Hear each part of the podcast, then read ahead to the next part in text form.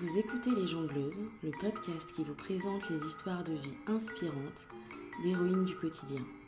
Je m'appelle Ruth et je vous souhaite la bienvenue.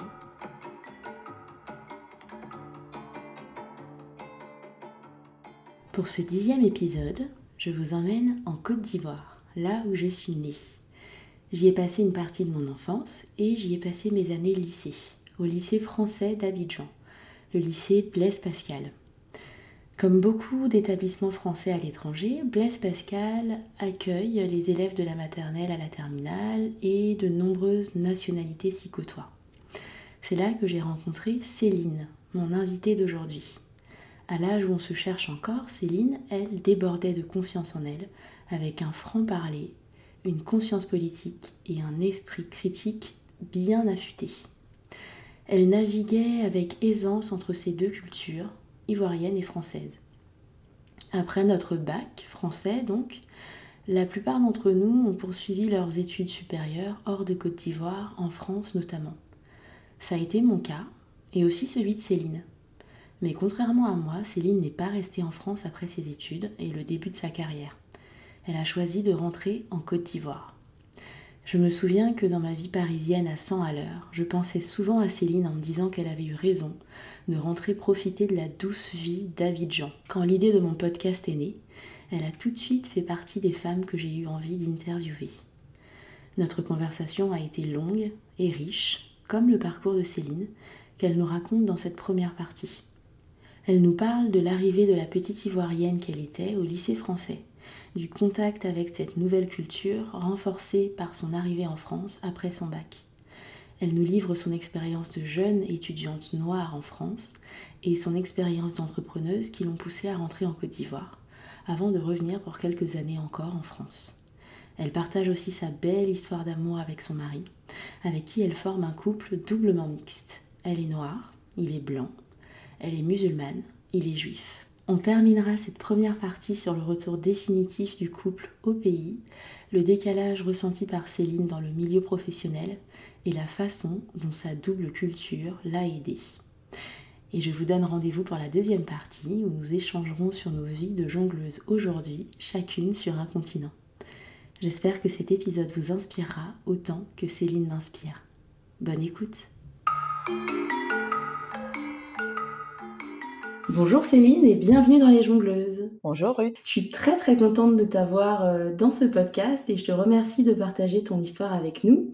Est-ce que tu peux nous dire en quelques mots qui tu es? Je suis Céline Mansuy, mais c'est vrai que toi tu m'as connue comme euh, Céline Ouattara. Donc euh, je suis ivoirienne à 100%. Mhm. Je suis née en Côte d'Ivoire et, et j'ai grandi en Côte d'Ivoire j'ai eu l'opportunité de, de, fréquenter une école française qui m'a permis euh, de m'ouvrir vers d'autres cultures, vers un autre monde quand même. Mmh Et c'est vrai que je, j'ai tendance à dire que j'ai cette double culture franco-ivoirienne parce qu'aujourd'hui je suis mariée à un Français. Euh, mmh j'ai donc des enfants métis, donc une mmh petite fille de 6 ans et un petit garçon de 1 an et demi. Et puis, euh, à côté de ça, c'est vrai que je, je viens d'une famille polygame. Euh, Mon mmh père a, a, a, trois, trois femmes, ma mère est la deuxième, mmh et je mmh suis l'aînée, l'aînée biologique de cette grande famille polygame, en sachant que j'ai deux grands frères qui, qui sont des grands frères adoptifs. Alors du coup, euh, alors moi ça m'intéresse de justement euh, avoir ton ressenti bah, du fait d'avoir grandi dans une famille polygame, parce que c'est vrai que en Europe on a une certaine vision de ce type de famille-là, et je me souviens justement que quand on était au lycée, euh, c'est toi tu en avais une expérience assez positive. Est-ce que c'est toujours le cas? Est-ce que tu peux nous en parler? Ah oui, c'est toujours le cas, du moins pour pour les enfants en tant qu'enfant. Euh, parce mmh que j'ai pas vraiment, j'ai jamais vraiment ressenti euh, que j'étais dans, dans une famille polygame en tant que telle. Euh, notamment parce que ma mère et, et, la première épouse vivaient ensemble et on pouvait parler d'une entente cordiale. Euh, du coup, elles s'entraidaient pour la cuisine, etc. Et, mmh euh, et, ça se passait plutôt bien. J'ai jamais assisté à des disputes. Et même une mmh petite anecdote, c'est que quand j'étais petite, j'étais persuadée que la première épouse de mon père était ma mère. Euh, avec la, la, troisième épouse de mon père, ça s'est pas passé euh, de façon aussi naturelle parce qu'elle n'était pas de la même ethnie que nous déjà. Euh, les deux mhm. premières épouses sont à Caen, Annie, de la même ethnie et du même village. Donc c'était quand même les mêmes codes culturels, alors que la troisième épouse, elle, elle était, enfin, elle est, elle est euh, Donc euh, mhm. voilà, c'est c'est une ethnie complètement différente de la nôtre, avec des codes culturels différents.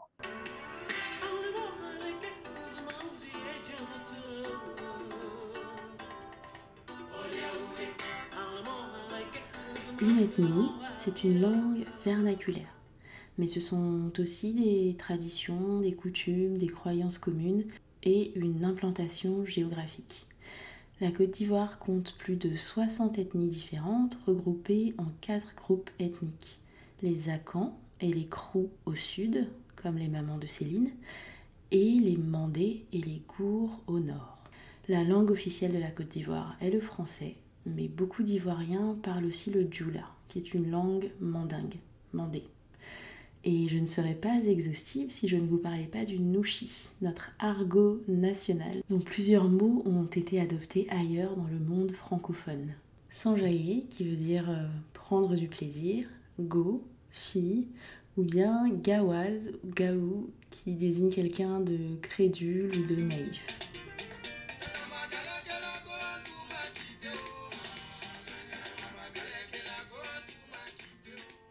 Euh, donc ça s'est un peu moins passé, euh, un peu moins bien passé avec la troisième épouse. Elle ne vivait pas avec les deux premières, elle avait sa maison à part. Et, et c'est vrai mhm. qu'entre les enfants, euh, il y, a, y, a, toujours eu, elle a toujours, je sais pas si ça vient d'elle foncièrement, mais euh, pour dire vrai, ma mère, par exemple, avait la charge, la responsabilité de tous les enfants de mon père. Donc c'est ma mère qui s'occupait de nous tous.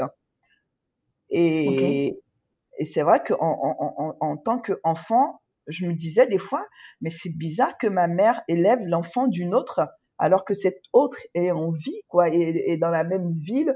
Euh, après, on a eu à déménager, mais c'est ma mère qui est partie avec les enfants pour l'école française, mhm. alors que mes, mon petit frère, sa mère existait et était là. Alors, attends, ce qui veut dire que donc tu habitais avec tes deux mamans, on va dire, la première et la deuxième épouse de ton papa. La troisième épouse était dans une autre maison. Et ses enfants étaient avec vous? Alors, ses enfants étaient avec elle jusqu'à ce qu'on décide de déménager.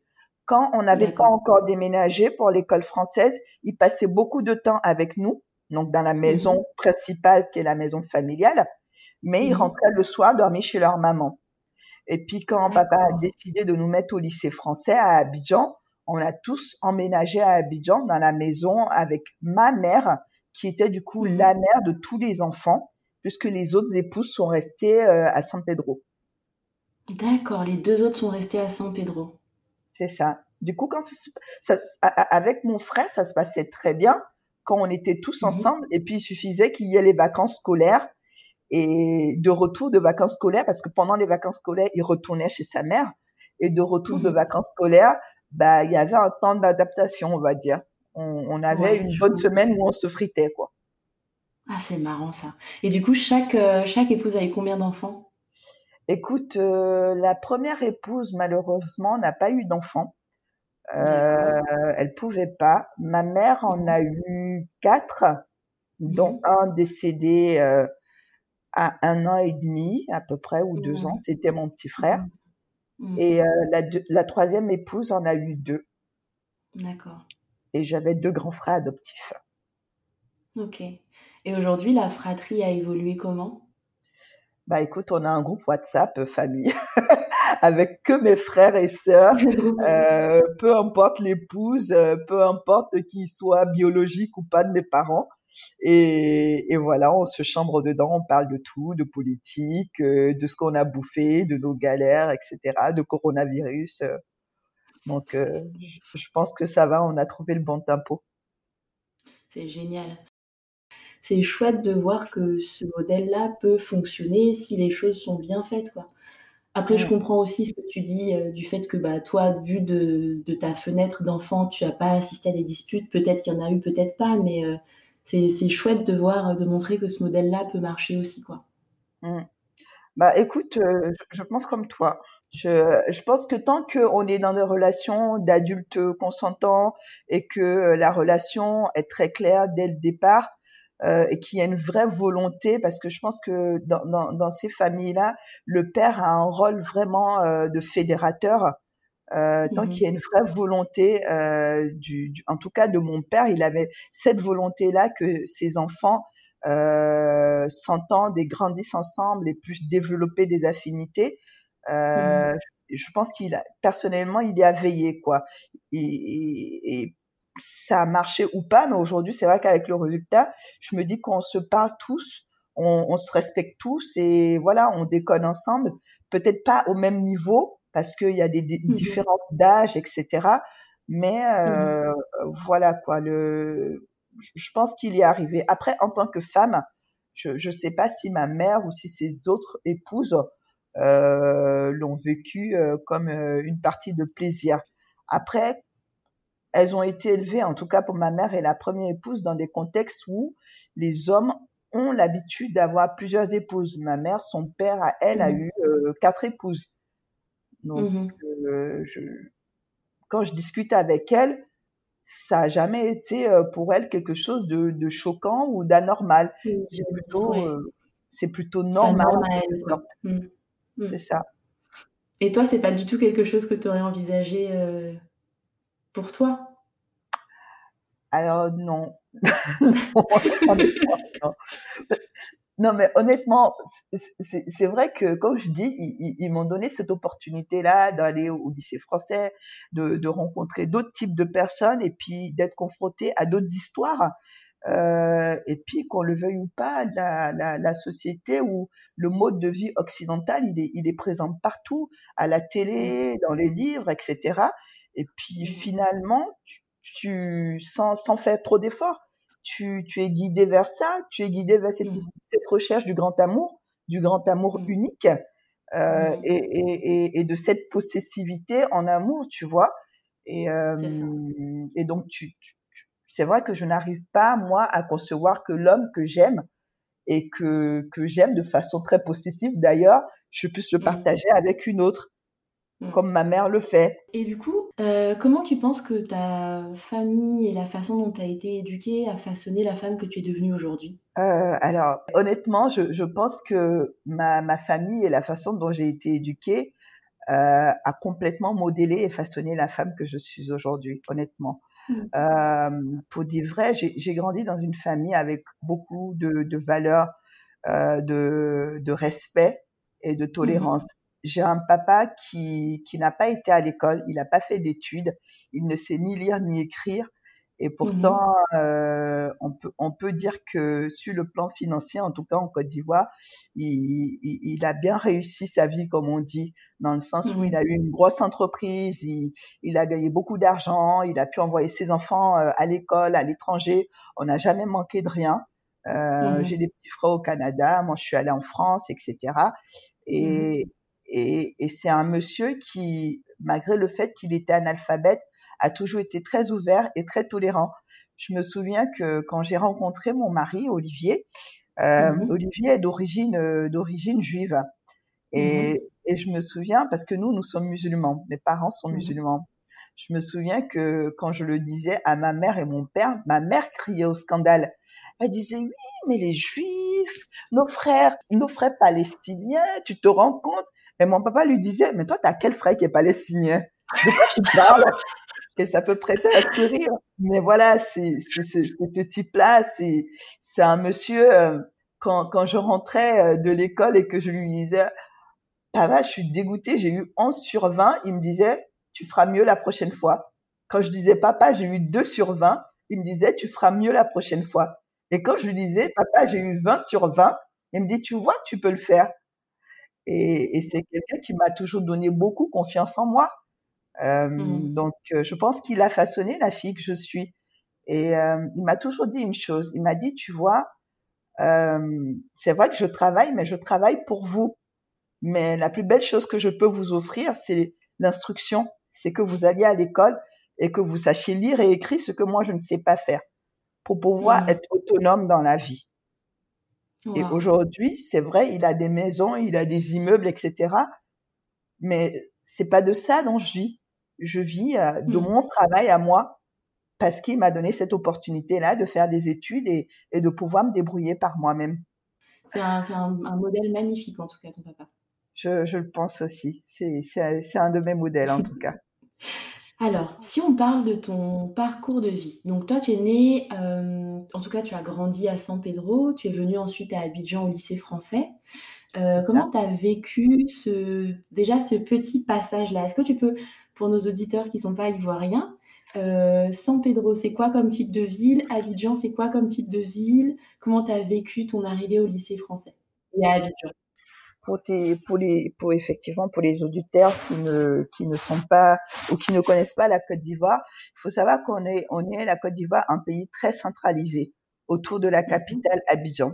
Donc c'est vrai que quand vous arrivez à Abidjan, vous, vous avez l'impression euh, d'être quasiment, alors pas totalement, hein, mais d'être quasiment dans une ville occidentale, très développée avec des routes, des restaurants, c'est très chic, etc. Euh, et à côté de ça, vous avez toutes les autres villes de Côte d'Ivoire, en fait, tout simplement, qui sont qui sont très, alors je vais pas dire délabrées, c'est plutôt pittoresque. Le mode de vie est à 2 kilomètres à l'heure, tu vois. C'est très calme. Certains endroits sont délabrés, mais il faut retenir que c'est surtout très calme. Ça, ça, vit vraiment au rythme, à un autre rythme que Abidjan. Il n'y a pas d'embouteillage. Mmh. Les enfants jouent dans la rue en petites culottes, en tout cas à mon époque. Euh, mmh. et, et, et, je me souviens que ça a été pour moi un choc parce qu'en plus j'étais à l'école ivoirienne euh, jusqu'au mmh. CM2. Euh, et à l'école ivoirienne, c'est vrai qu'on apprend très rapidement euh, la colonisation euh, dans les livres d'histoire, on vous parle de Samori Touré, etc. Euh, on mmh. vous parle aussi de l'indépendance de la Côte d'Ivoire, euh, mmh. de tous ces acteurs, de tous ces leaders qui ont mené à l'indépendance de, de, la Côte d'Ivoire. Et, mmh. et, en fait, quand, quand, quand, je suis arrivée à l'école française à Abidjan, eh ben, c'est des histoires dont, dont on ne parle pas vraiment parce que c'est une autre, c'est un autre système, c'est le système français. Alors l'indépendance de la Côte d'Ivoire, voilà. Ouais, c'est un mini chapitre euh, parmi tant d'autres indépendances, quoi. C'est les indépendances, c'est pas. Voilà, je sais même pas si, si le, le chapitre des indépendances est un chapitre qui, qui est suffisamment présent, en tout cas pour permettre à des personnes euh, donc ivoiriennes de pouvoir comprendre un petit peu ce qui s'était passé à cette époque-là. Et, euh, et donc oui, c'était un choc. En plus, j'étais, je suis arrivée dans une école où il y avait des des, des, gens de toutes les couleurs, de toutes les nationalités. Euh, c'était oui, je voilà, je, je, suis tombée dedans comme ça. J'avoue que c'était mmh. assez euh, déconcertant, mais euh, mmh. je suis quelqu'un qui, qui ne montre jamais quand elle est impressionnée. Du coup, j'ai très vite serré les dents et j'ai très vite fait celle qui connaissait tout celle qui avait pas peur, euh, celle qui, tu vois, je, je me suis très vite fondue dans la masse, on va dire. Et j'ai, mmh. tout de suite imprimé mon rythme, j'avoue. Ouais. Mais tu vois, euh, donc toi, tu es arrivée au lycée français en sixième, c'est ça? Euh, En fait, j'ai repris ma CM2 à l'école primaire française. Et puis ensuite, mmh. je suis allée en sixième. D'accord. Parce que moi, je me souviens que je suis arrivée au lycée en troisième. Donc moi j'ai un parcours un peu comme le tien, c'est-à-dire que moi je suis née, enfin euh, j'ai grandi à Divo, donc c'est une toute petite ville de l'intérieur du pays, comme on appelle ça. Sauf que moi à 7 ans, je suis arrivée, j'ai été catapultée euh, en France. Bonjour le choc culturel. Et, euh... et, je suis revenue en Côte d'Ivoire bah, au moment de la troisième. Et je me souviens que je t'ai rencontré donc euh, en troisième et tu n'avais enfin, on aurait dit que tu avais passé ta vie là, que tu étais euh, parfaitement à l'aise et c'est vraiment une des qualités que j'ai appréciées chez toi, l'impression que tu étais euh, vraiment à l'aise partout. Et du coup, donc l'arrivée au lycée français, si on progresse dans ton parcours de vie, ça nous emmène où? Bah écoute, le lycée français s'est plutôt très bien passé. On a eu quelques quelques soubresauts d'événements euh, euh, politiques, euh, qui ont été des événements finalement géopolitiques qui ont qui ont amené à la fermeture du lycée.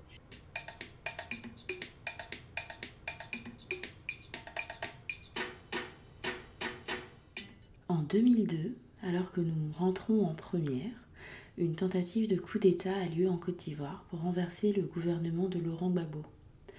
Les assaillants sont repoussés dans le sud où se trouve la capitale, mais arrivent à prendre le contrôle du nord. La France intervient sur le plan militaire, en renfort contre les assaillants, puis sur le plan diplomatique, pour tenter de trouver un accord entre le pouvoir en place et les assaillants. C'est la signature des accords de Marcoussis. Le contenu de ces accords indigne en Côte d'Ivoire, tout comme le fait que Laurent Gbagbo s'en désolidarise une fois de retour sur le sol ivoirien. Ceci va contribuer à faire naître un sentiment anti-français fort, qui se manifeste par les soulèvements populaires et le pillage de biens français ou de symboles associés à la France. Et notre lycée n'est pas épargné.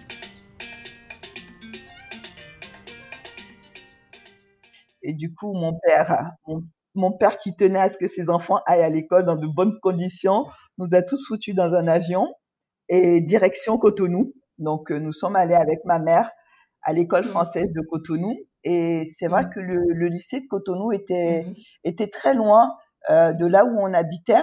Et du coup, c'était des journées continues. C'est-à-dire qu'on allait à l'école très tôt le matin pour 7h30 et puis on finissait euh, à 4h, 4h30. Donc, euh, pendant tout ce temps-là, ma mère, qui était en charge des enfants, se, se, retrouvait donc à Cotonou, dans une, dans une autre ville, un autre pays, où elle ne connaissait absolument personne, toute seule, dans cette maison-là, à attendre ses enfants. Voilà, elle nous attendait toute la journée, donc elle faisait à manger, tout ça. Et, et je me souviens que on était vraiment très ingrats parce que des fois on arrivait et puis on pestait quoi, parce qu'il y avait encore le même plat qu'hier. On se disait, mais tu peux pas varier un peu, t'as que ça à faire. on était, on était, on était très ingrats. Alors on lui disait pas ça oh sur ce ton-là, mais on lui disait, elle s'appelle, son, son, petit surnom c'est Ayaya en fait, elle s'appelle Manjalia. Et quand j'étais bébé, j'ai petite, j'ai jamais pu prononcer Manjalia, donc je lui disais, je l'appelais Ayaya. Du coup, tout le monde l'appelle aujourd'hui Ayaya. On lui disait, Ayaya, c'est toujours, toujours la même chose. Et elle disait, promis, je vous fais quelque chose de différent euh, demain. Ah, mais en plus, elle était patiente, quoi. Ah bah oui, carrément. Elle, elle, voulait que nous faire plaisir. Et, euh, et donc, euh, ce, ce, passage à Cotonou-là, ça a été un passage doux amer parce que on, on, a rencontré des gens formidables. C'était une autre culture, bien qu'on soit mmh tous africains. C'était une autre culture, la culture béninoise. C'est pour ça que ça me fait rire quand euh, j'entends euh, la communauté noire ou quand on dit euh, chez nous en Afrique. Ça, ah correspond à rien en fait. Il y a juste rien qu'en Côte d'Ivoire. Enfin, on vit pas tous de la même façon. Comme tu disais, tes mamans n'ont pas du tout la même ethnie et rien que ça, ça, met de telles différences que c'est évident que c'est des cultures différentes. Quoi. Totalement. Après, quand, quand, on a fini et que les écoles françaises ont réouvert à Abidjan, on est rentré, donc on n'a fait qu'une année scolaire en quelque sorte hein, à, Cotonou. Je me souviens, je garderai mmh. toujours cette image en tête de mes petits frères qui baisaient le sol quand on est arrivé à Abidjan. Dès qu'ils sont descendus de l'avion, ils étaient en larmes et ils baisaient le sol et ils disaient Abidjan, tu nous as manqué. Oh là là, mais c'était vraiment une drôle de période, quoi. Parce que je me souviens que les, les commerces tenus par des Français ou des gens blancs de peau se faisaient euh, se faisait casser, le lycée s'est fait piller. Nous, quand vous êtes allés à Cotonou, nous, on est resté, euh, je me souviens qu'on est resté plusieurs mois sans aller à l'école. Donc, tu vois, ça m'a fait, euh, là, quand le confinement a, a commencé en Irlande, j'ai repensé à ça. Et je suis allée faire l'équivalent de trois semaines de course. Mon mari me regardait, il me fait, mais qu'est-ce que c'est que ça? J'étais là, non, non, mon frère, tu comprends pas. J'ai déjà vécu cette situation. c'est clair. Si tu l'as pas vécu, tu peux pas comprendre. Faut même ah pas chercher. C'est ça. Et du coup, nous, on est restés et on habitait euh, à Bingerville. Donc, Bingerville, c'est pour les auditeurs qui ne connaissent pas la Côte d'Ivoire, c'est une banlieue euh, à l'époque qui était éloignée d'Abidjan. Maintenant, je pense que ça s'est un peu rapproché. La ville s'est un peu étendue. Exactement. Et entre les deux, il y avait, euh, il y avait l'armée. Je sais plus si c'était une, une, caserne ou et en tout cas, on entendait des tirs. On entendait des tirs euh, depuis chez nous et c'était. Euh, je m'en souviens. Je me souviens de cette époque. Et du coup, retour à Abidjan pour la terminale Voilà, retour à Abidjan pour la terminale. Et en mmh terminale, du coup, j'ai rencontré un, un militaire français euh, qui était en mission. En fait, il avait, je crois, 22 ans par là. Moi, j'avais 17 ans et demi. J'ai passé mon bac. On était juste potes. On s'est rencontrés en boîte de nuit. Euh, et je me souviens, j'ai essayé de le mettre en, en, couple avec une de mes copines de l'époque. Et en fait, ça, ça, ça a pas matché du tout parce qu'il me dit, mais elle m'intéresse pas ta copine. Et en fait, euh, c'était quelqu'un avec lequel le courant passait vraiment. Puis, et puis je suis partie en France après le bac. Mhm. On a continué à s'écrire, on a continué à s'appeler. Et, et, quand il est revenu en France euh, après sa mission, c'était une mission, je crois, de, de cinq mois. Quand il est revenu mhm. en France, en général, quand il revenait de mission, je crois que c'était sa deuxième, il allait directement chez sa mère à Troyes, euh, parce que bon, ben, c'est un, un, peu un fils à sa maman.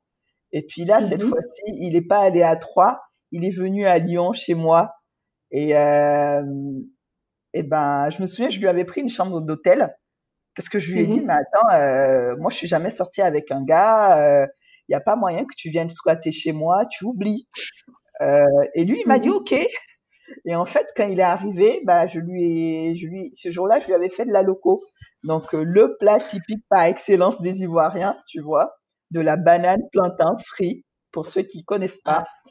Ah, ça, franchement, à cette année. Mhm. Il a mangé son loco et puis c'est, je sais pas comment il s'est débrouillé, mais il n'est pas parti à l'hôtel. Il est resté là parce que vers 22 heures, il m'a sorti le coup. Ouais, mais il fait tard, je suis fatigué. Je te promets, je dors sur le canapé, je te touche pas. En fait, il a passé une semaine chez moi avant d'aller voir sa mère. Ah, c'est trop mignon. Et puis, euh, trois ans après, on s'est mariés, je crois. Trop beau. Et c'était une évidence, euh, Olivier?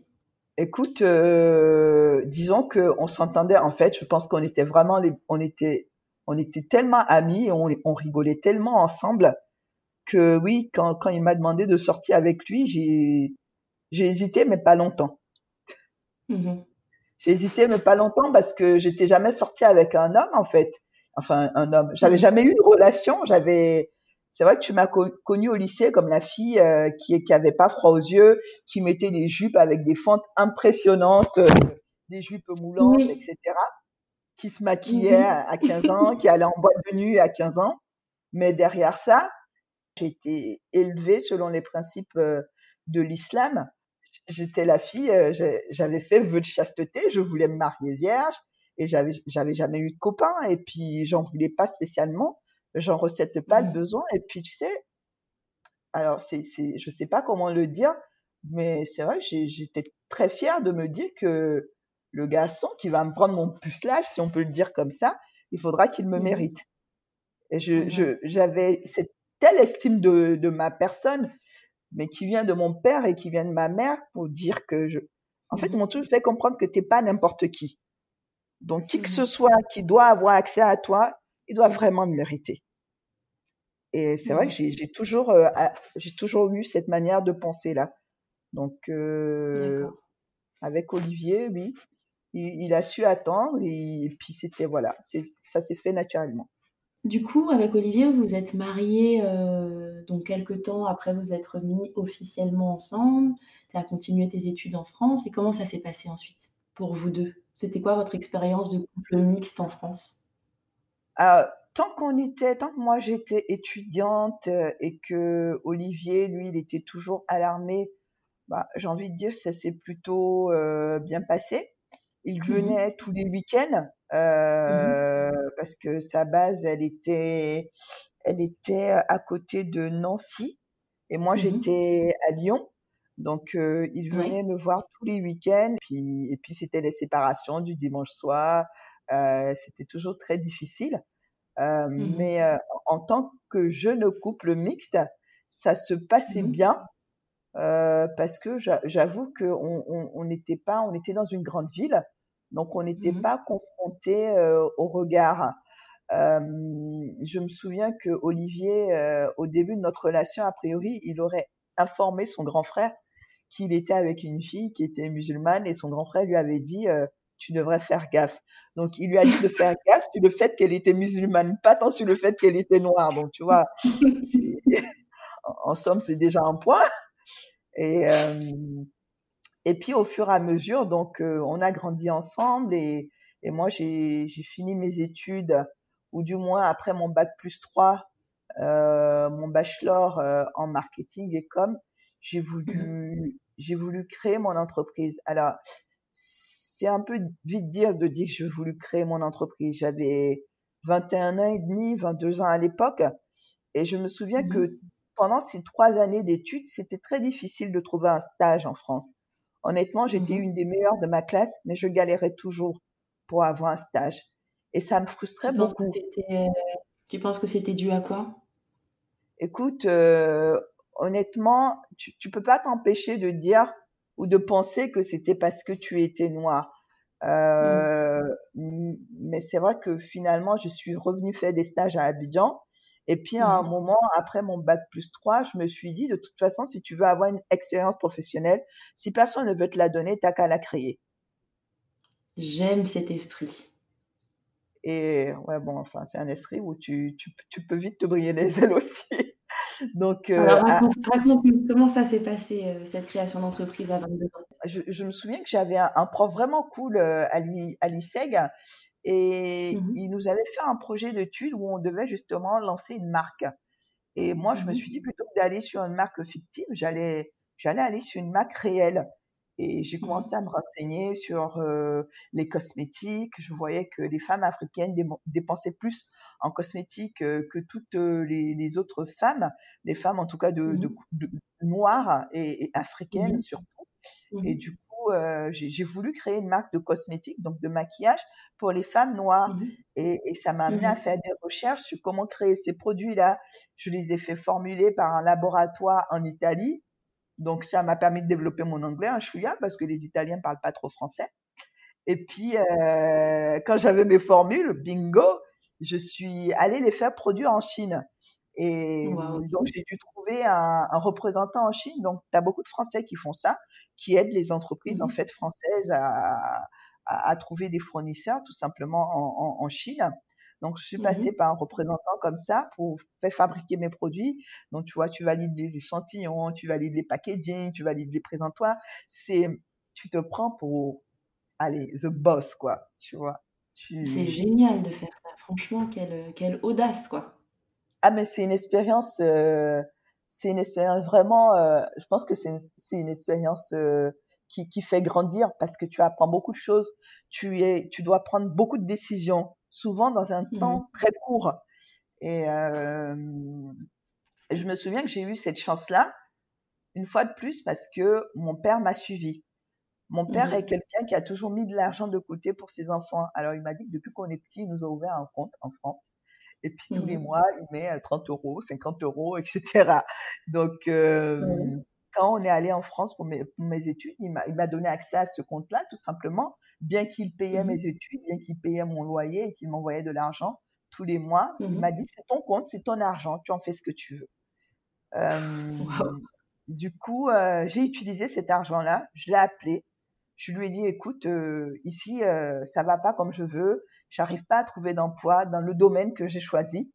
On me mmh propose des postes, mais c'est toujours pour être hôtesse d'accueil, c'est toujours pour être serveuse. C'est pas des métiers que je trouve comme décrédibilisants pour une personne mais moi, j'ai voulu faire de la com, quoi. et, exactement. Et, je veux travailler sur des marques, sur des produits, et j'ai pas cette opportunité-là. Donc, euh, je voudrais vraiment me lancer. Mmh Il m'a dit, écoute, euh, si c'est ce que tu as envie de faire, vas-y, fais-le. Et, euh, et, je me souviens qu'il y avait des gens qui lui disaient, mais tu vas laisser autant d'argent à une gamine de 21 ans. Elle va tout dilapider, tu sais bien. Elle est avec son blanc là-bas, ils vont tout dilapider blanc. c'est ça, l'expression consacrée, son blanc. Exactement. Du coup, euh, voilà, j'ai utilisé cet argent-là. Et en plus, j'ai eu l'assistante de ma petite sœur que je n'oublie pas au passage parce qu'elle avait aussi un compte du même, euh, sur le même principe. Et ma petite sœur m'a dit, euh, moi, je vais t'accompagner aussi. Elle m'a mis, je crois, 5000 euros à disposition. Elle me les a donnés. Voilà, elle me les a donnés. Elle me les a jamais réclamés. Et donc, j'ai travaillé, j'ai lancé les produits, j'ai lancé la marque. Euh, et dans mon, dans mon inexpérience, euh, dans ma volonté de croire que rien ne pouvait euh, me résister, je suis partie ici mmh des, des, volumes astronomiques. Alors, les Chinois, ils sont ah! doués pour ça. Ils te disent, nous, on peut te produire ça à 30 centimes ou à 40 centimes, mais il faut que tu prennes un MOQ, donc un minimum order quantity, qui soit de, donc une quantité minimum de production qui soit de euh, 6000 pièces. Du coup, toi, tu calcules, tu dis, ouais, bon, 6000 pièces euh, à 60 centimes. Et puis, si je les revends euh, à 10 ou à 11 euros, ouais, bah, franchement, je suis large, quoi. Mmh. Et donc, tu les commandes et tu te retrouves avec ton appartement qui est plein de cartons. Ton, oh ton, ton sous-sol qui est plein de cartons de produits cosmétiques. Et là, tu es contente parce que tu te dis, bon, ça y est, I got it, ça y est, je suis devenue millionnaire en euros, je vais tous leur prouver à eux tous là qui ont refusé de me donner un stage que j'ai créé ma boîte et que je suis une badass. Et donc, tu y vas. Et, ben, et ben, tu comprends qu'en fait, euh, le monde t'a pas attendu quoi pour se faire. Et donc, euh, et donc, tu contactes Sephora, tu contactes euh, Beauty, tu contactes euh, Marionneau, donc tous ces, ces grands groupes de cosmétiques-là, avec ton argumentaire qui est très calé, où tu leur dis, vous voyez, les chiffres sont là, les femmes africaines consomment plus, vous n'avez pas de marque africaine, ou vous avez, vous avez, vous avez des marques, mais qui sont trop chères. Euh, mmh. Black euh, c'était à l'époque 30 euros le fond de teint. Moi, je faisais mes mmh. fonds de teint à 12 euros je voulais un prix de vente fini à la cliente à 12 euros. Donc, je leur disais, vous voyez. Et à chaque fois, elle me, elle me, elle me rencontrait, ces marques. Si je disais que Sephora, Marionneau et autres ne m'ont pas reçu, je mentirais. Ils m'ont mmh reçu. Mais à mmh chaque fois, ils me disaient, le projet est bien, le concept est bien, mais il manque ce quelque chose. Quel quelque chose? Et ce quelque chose, c'était, ah là, ce serait bien si vous aviez plus d'échantillons ce serait bien si vous aviez plus de produits d'appel parce que vous avez que des fonds de teint, alors que des fois les clientes aiment avoir de, la couleur. Si vous aviez peut-être des gloss en produits d'appel qui seraient justement plus intéressants ou euh, pour vous référencer aujourd'hui, euh, ce serait bien que on ait votre circuit complet de distribution et que vous soyez en mesure d'avoir des, des, comment ça s'appelle, des, des packaging complets. Moi, j'avais pas de carton, tu vois, j'avais pas les cartons où mettre les produits parce que j'ai voulu vraiment faire low cost. Euh, Et sur ce principe-là, à chaque fois, il me manquait un élément. Ah, ce serait bien si vous communiquiez un peu plus, que votre marque était connue et était demandée. À l'époque, j'étais pas très digitale. Du coup, je ne comprenais pas ce que ces marques-là voulaient de moi. Et, je me disais, mais elles font exprès, quoi. Il y a tout le temps quelque chose qu'elles veulent, euh, qu'elles veulent et, et, que j'ai pas. Et surtout, j'avais mmh. pas de fonds de roulement.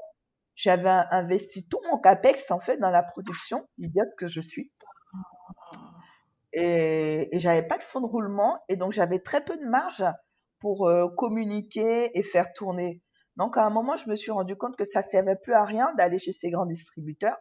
Alors je me suis mmh repliée sur les revendeurs de produits euh, cosmétiques et, de produits vivriers africains. Tu sais, dans chaque grande ville en France, tu as ces revendeurs-là dans les quartiers. Château voilà. Exactement. Et qui font office de beauty supply. Donc, tu trouves à côté de ta banane et de ton igname, euh, bah, tu as des fonds de teint et puis tu as des crayons. Donc, euh, voilà alors que c'était c'était ce que je ne voulais pas pour mes produits. Je voulais que les, les, filles de mon âge, j'avais 22 ans à l'époque, je voulais que les filles de mon âge puissent aller justement dans du Sephora, dans du Marionneau, chercher des produits euh, parce que les ça c'était valorisant, mais à un prix accessible. Et finalement, je me suis retrouvée là. Et, et, même eux, ils me disaient ah oui, mais il faudrait qu'on fasse du dépôt vente, etc. Et là, j'ai oh commencé le dépôt vente. Et c'était un engrenage parce que tu avais des gens qui payaient pas et le recouvrement était difficile. Et puis, je m'en sortais pas du tout dans les comptes. Euh, dès que j'avais une entrée d'argent, je la, je la dépensais pour faire de la communication qui était souvent euh, mal avisée. Je mmh. me souviens que j'ai fait une soirée de lancement à plus de 5000 euros euh, qui a servi à rien, à rien. J'ai juste loué un espace qui était magnifique à 3000 euros pour une soirée. Mmh C'était complètement débile. Mais à l'époque, euh, à l'époque, je, je, demandais très peu conseil. Est-ce que tu as, réussi à, écouler ce stock euh, monstrueux? Alors euh, non, pas totalement, parce que ce stock monstrueux, à un moment, m'a fait faire une grosse dépression, que je n'ai pas appelé dépression. J'ai appelé ça ras-le-bol. Un, mmh matin, je me suis levée, parce que parallèlement à, à, cette marque, je, je, travaillais à temps partiel. Je faisais euh, téléassistante mmh pour une compagnie d'assurance euh, plomberie. Donc, mmh euh, je faisais de l'assistance pour des personnes qui avaient des problèmes de fuite d'eau, tout ça. Et puis, euh, en parallèle de ça, j'avais ma marque. Donc, tu vois, la Boss Lady Badass, l'image était un peu écornée, quoi. Et puis, à un moment, je, à un moment, j'étais épuisée. Physiquement, mmh mentalement, j'ai craqué. J'ai dit, mmh Olivier, j'en peux plus. J'ai besoin de rentrer chez moi, j'en peux plus. Mmh Et il m'a dit, OK. Il m'a dit, je le vois de toute façon. Il m'a dit, d'accord, vas-y, rentre. Et lui, il est resté. Ma, ma, petite sœur est restée. Lui, il travaillait toujours. Il était toujours dans l'armée. Ma petite sœur, elle faisait toujours ses études. Je les ai plantés là, tous les deux. Euh, et je suis partie. Je suis retournée à Abidjan. J'ai trouvé un poste de Visual Merchandising Coordinator. Ça disait, euh, vous allez mettre en scène les vitrines de nos euh, boutiques euh, Woodin. Alors, Woodin, euh, c'est la marque de Vlisco, la marque jeune de mhm. Vlisco, donc qui fait le, le wax hollandais. Voilà, donc j'ai été Visual Merchandising Coordinator pour eux. J'ai appris sur le tas et c'était super. Mhm. Je, je, je, dessinais les, les, vitrines, je les mettais en, en forme et puis je, je, je travaillais avec les, les, vendeuses dans les rayons euh, pour comment mettre en, en forme euh, euh, l'achalandage, etc.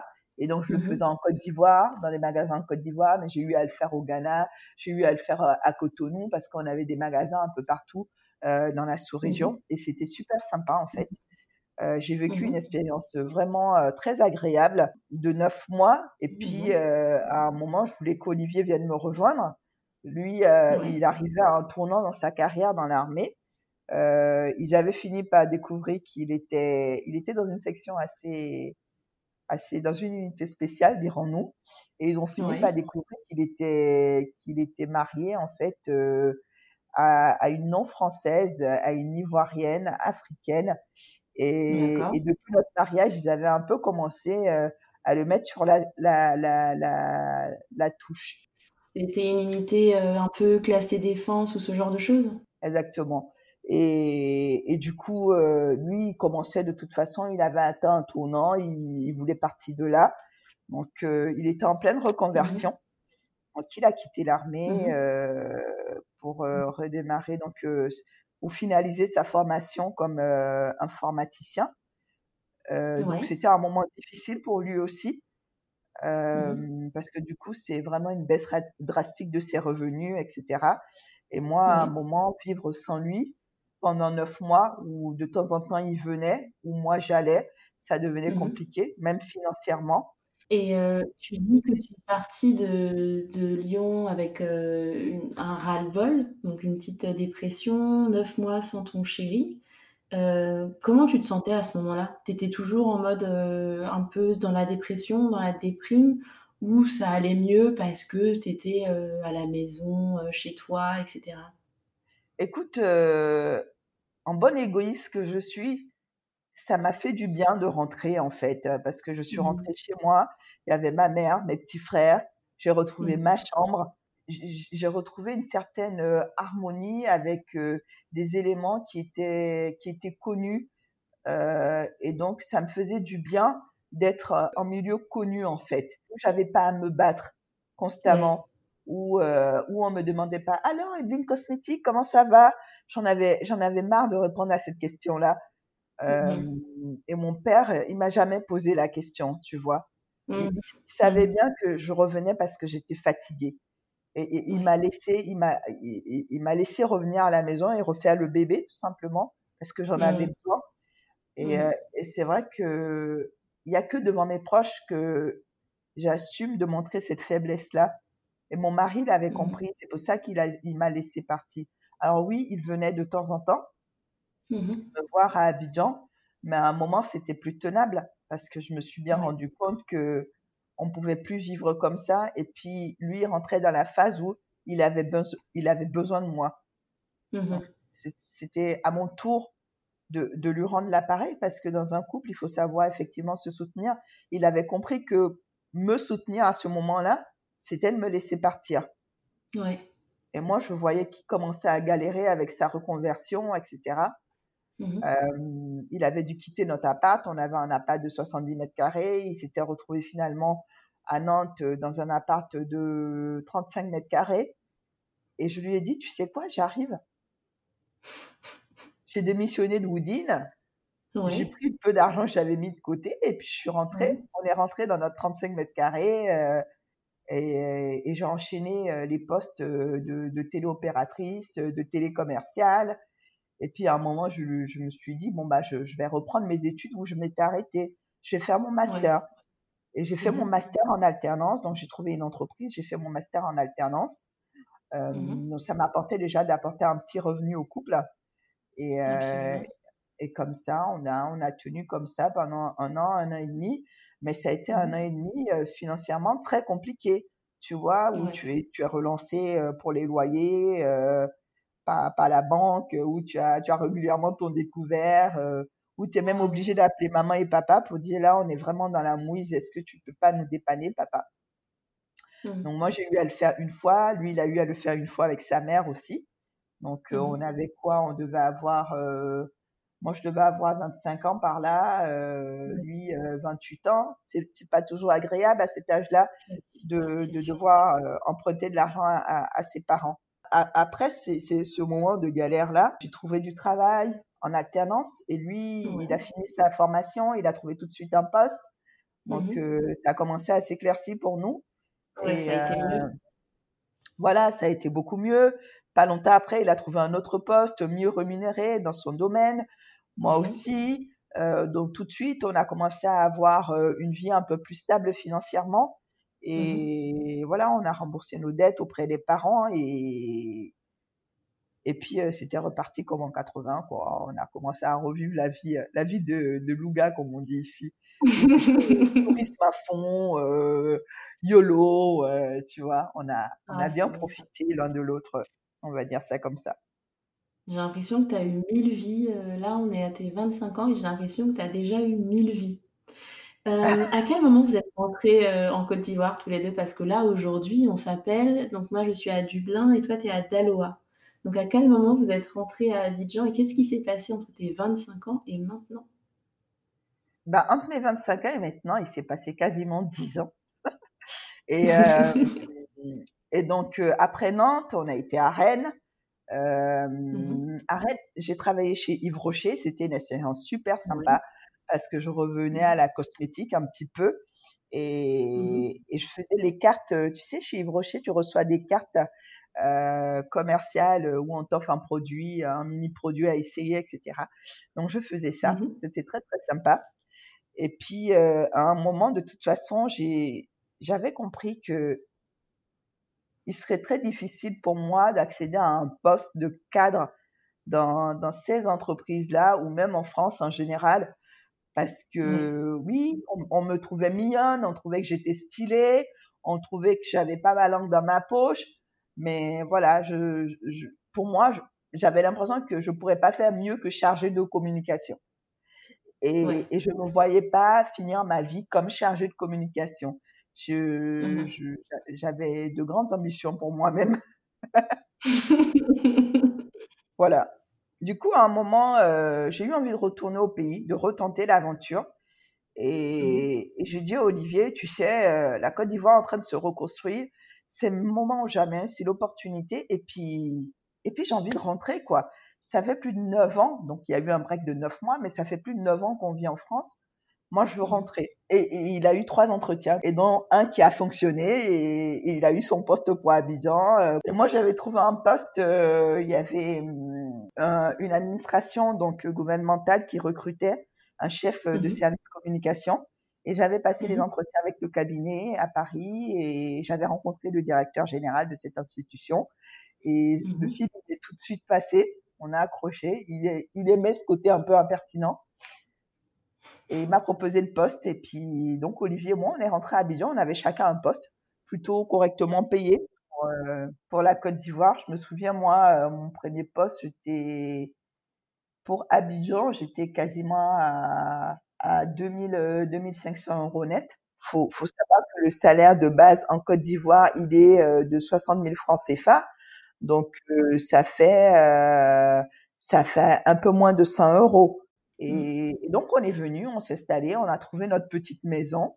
Et puis voilà, c'était le retour à Abidjan. Mais là, c'était pas un retour euh, dans une équipe comme c'était le cas de Woodin, parce que Woodin, euh, cette expérience-là, c'était beaucoup de personnes euh, de, de c'était beaucoup d'Ivoiriens qui avaient été pris en Angleterre, en France, etc. Donc c'était c'était un peu Blaise Pascal, c'était un mini Blaise Pascal où on s'entendait bien, on volait bien et on n'était pas trop en direct bah, avec les Ivoiriens en quelque sorte là, euh, là, quand j'ai intégré euh, le centre d'information, euh, le, le CPC, qui est le centre de promotion et de l'investissement en Côte d'Ivoire, je mmh suis arrivée dans une administration ivoirienne. Ivoirienne, ivoiro-ivoirienne, quoi.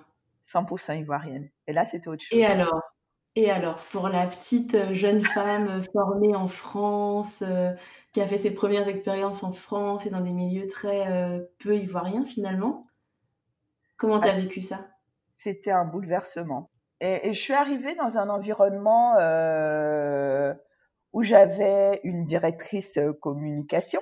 Moi, j'étais chef mmh de service.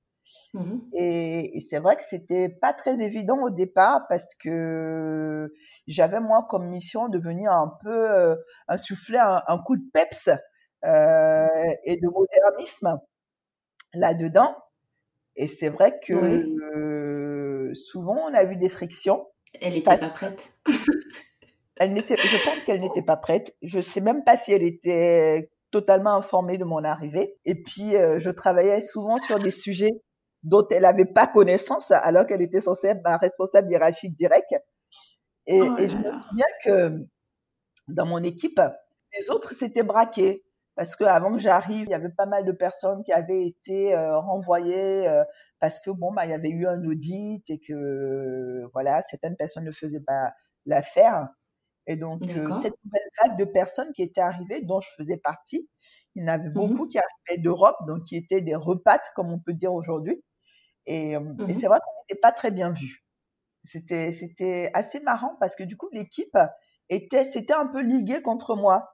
Donc, je me souviens que je travaillais sur un, événement qui était assez important. C'était mon premier événement qui s'appelait Diaspora for Growth et qui était destiné à, à, collecter euh, les, les, la contribution économique de la diaspora.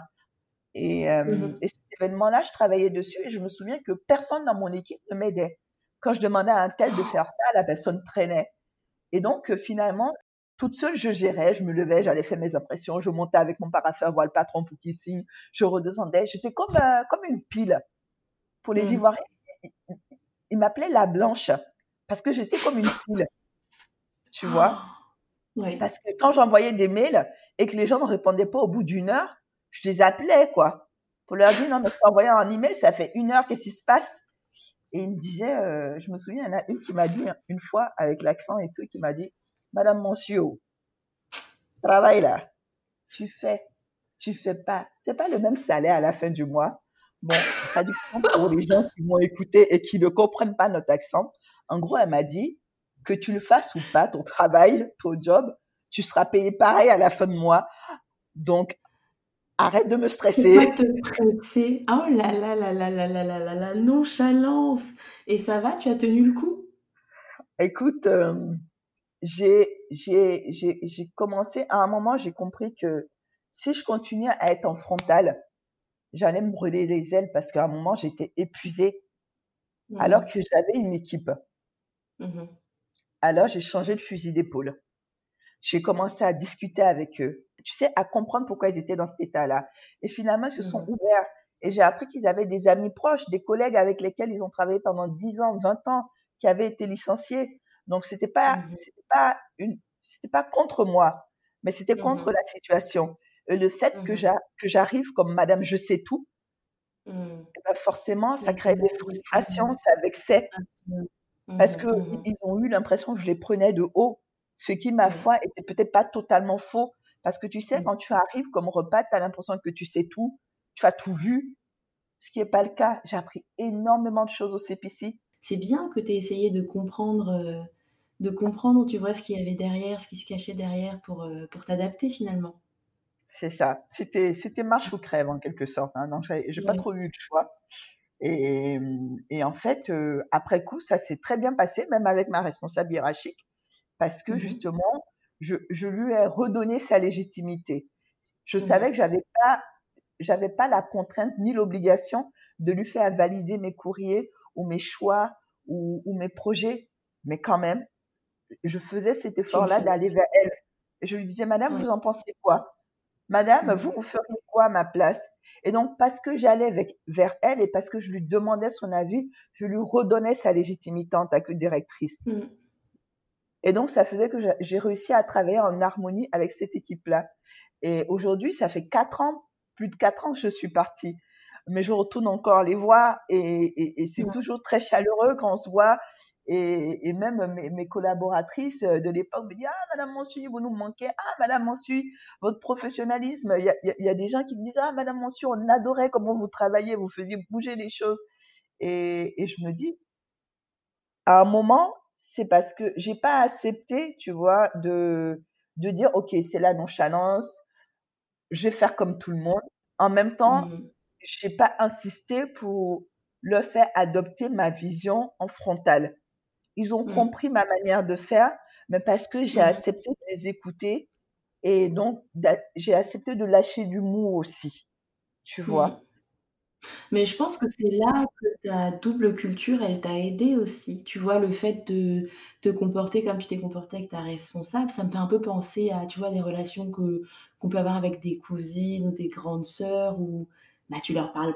Enfin, il y a une certaine façon de parler aux gens. Tu vois, tu vas pas, euh, tu vas pas, on n'appelle pas nos oncles et nos tantes par leur prénom. Y a, t'as, t'as cette, euh, le, le droit d'aînesse, c'est hyper important. Tu as quand même des convenances sociales euh, assez marquées, quoi. Et je pense que c'est là que ta double culture t'a beaucoup aidé, en fait.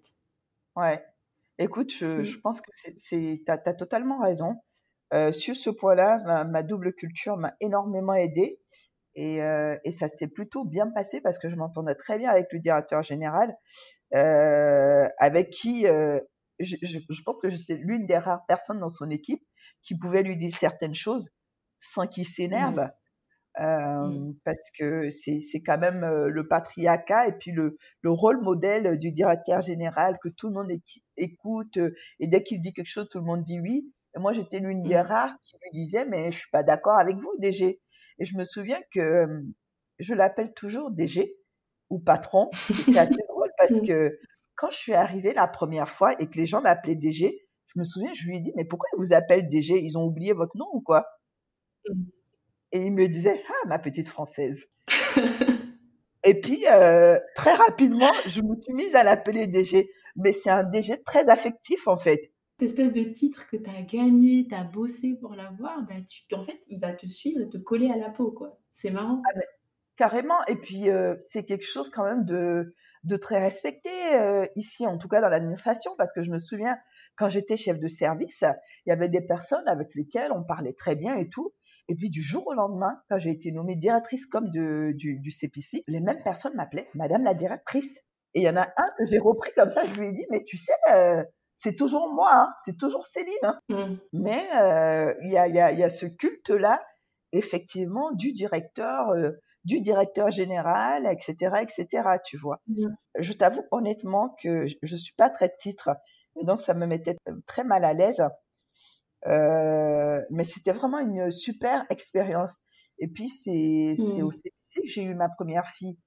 Donc, euh, tout de suite après être rentrée de, de France, en fait, euh, Mm -hmm. Ava est née, euh, Ava est née quasiment neuf mois après, quoi. Tu vois, on n'a pas perdu notre temps. Hein. et, et, ça aussi, ça a été une expérience formidable.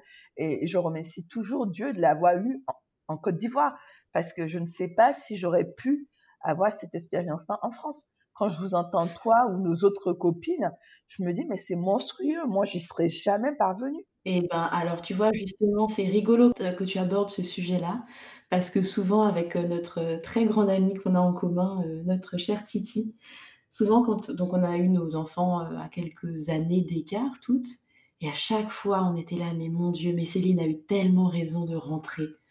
Du coup, moi, j'aimerais que tu me racontes ton expérience de jeune maman, de jeune femme enceinte et ton postpartum en Côte d'Ivoire et que tu me confirmes si effectivement on avait raison de t'envier.